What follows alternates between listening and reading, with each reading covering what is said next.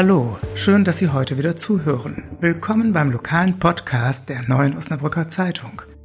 Es kommt wieder mehr Leben in die Osnabrücker Innenstadt, nachdem sich die Ausgangsbeschränkungen etwas gelockert haben.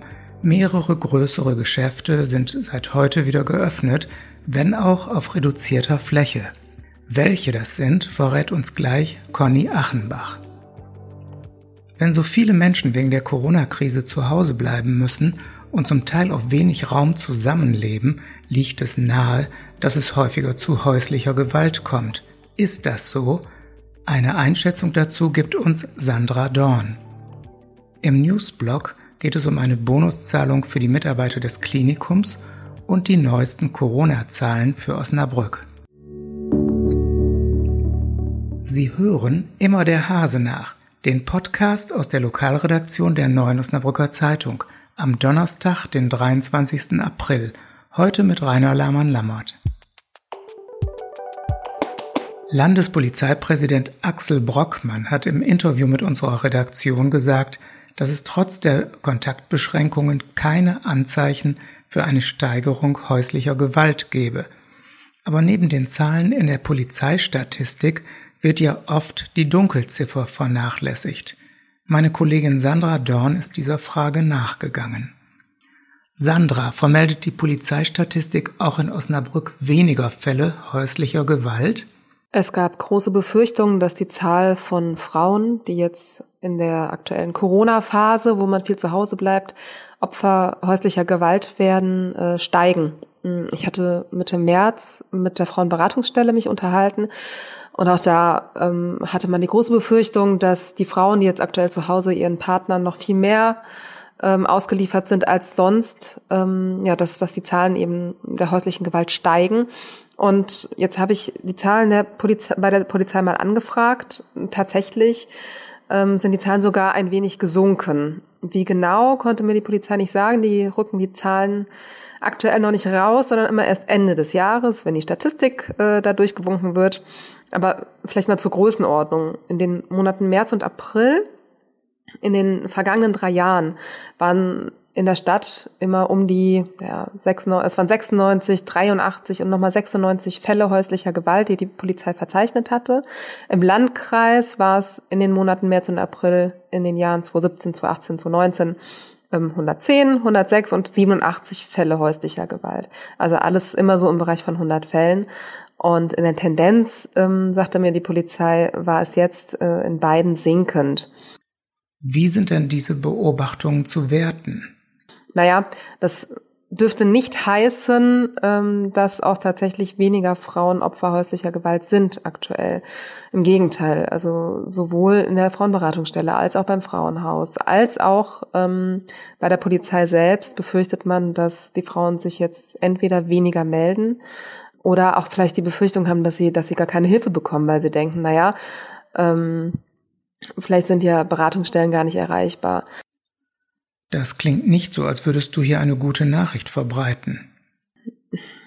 Was klingt wie eine gute Nachricht, könnte dann doch eher eine schlechte Nachricht sein, wenn ähm, nicht die Zahl der Fälle häuslicher Gewalt zurückgeht, sondern einfach nur die äh, Zahlen im Hellfeld. So nennt man das. Hellfeld sind die bekannten Zahlen, also wirklich die von Frauen, die sich melden, die die Polizei anrufen und so weiter.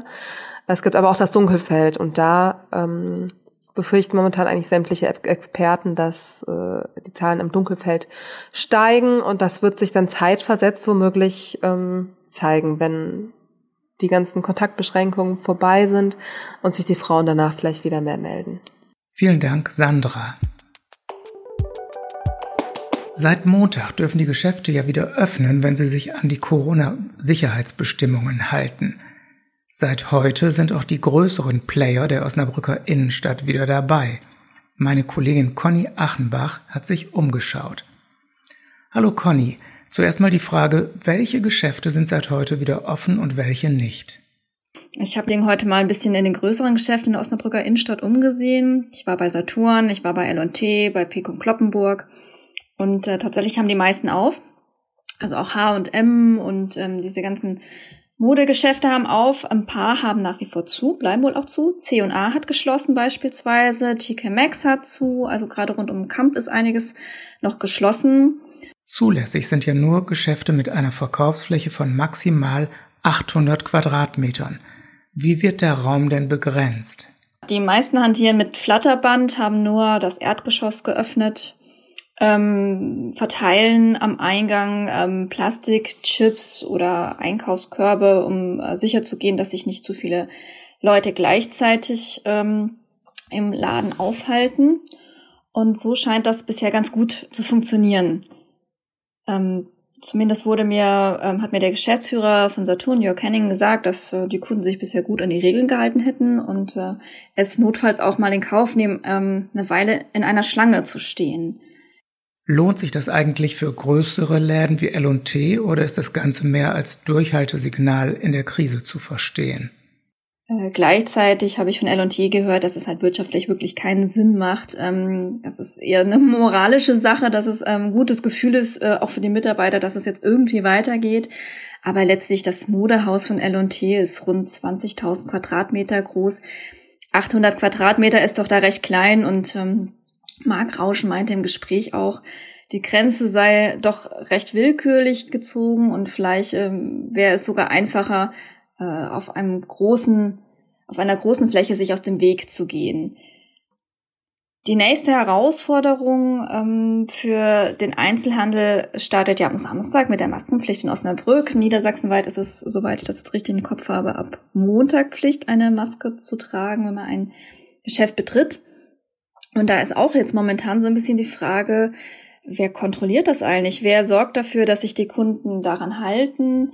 Ähm, da habe ich jetzt äh, von einigen äh, Geschäften gehört, dass ähm, das ja eigentlich Sache des Ordnungsamtes sei, dass sie sich da äh, jetzt nicht äh, zuständig sehen, irgendwelche Strafen oder Platzweise auszusprechen.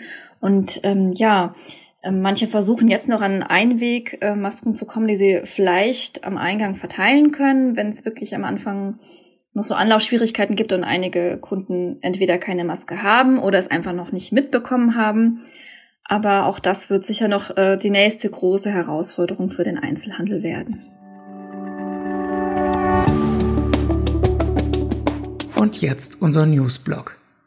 Mitarbeiterinnen und Mitarbeiter des Klinikums Osnabrück, die durch die Corona-Krise besonders gefordert sind, erhalten mit der Aprilabrechnung einen Bonus über 200 Euro.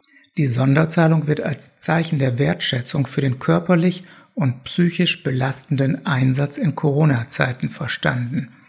Sie ist steuerfrei, kommt den Beschäftigten also in voller Höhe zugute. Den Bonus bekommen aber nur die Mitarbeiter, die im April in mindestens fünf Schichten in den ausgewiesenen Corona-Bereichen in voller Schutzkleidung Dienst geleistet haben. Zum Schluss noch der aktuelle Sachstand der Corona-Ausbreitung in der Region Osnabrück in konkreten Zahlen.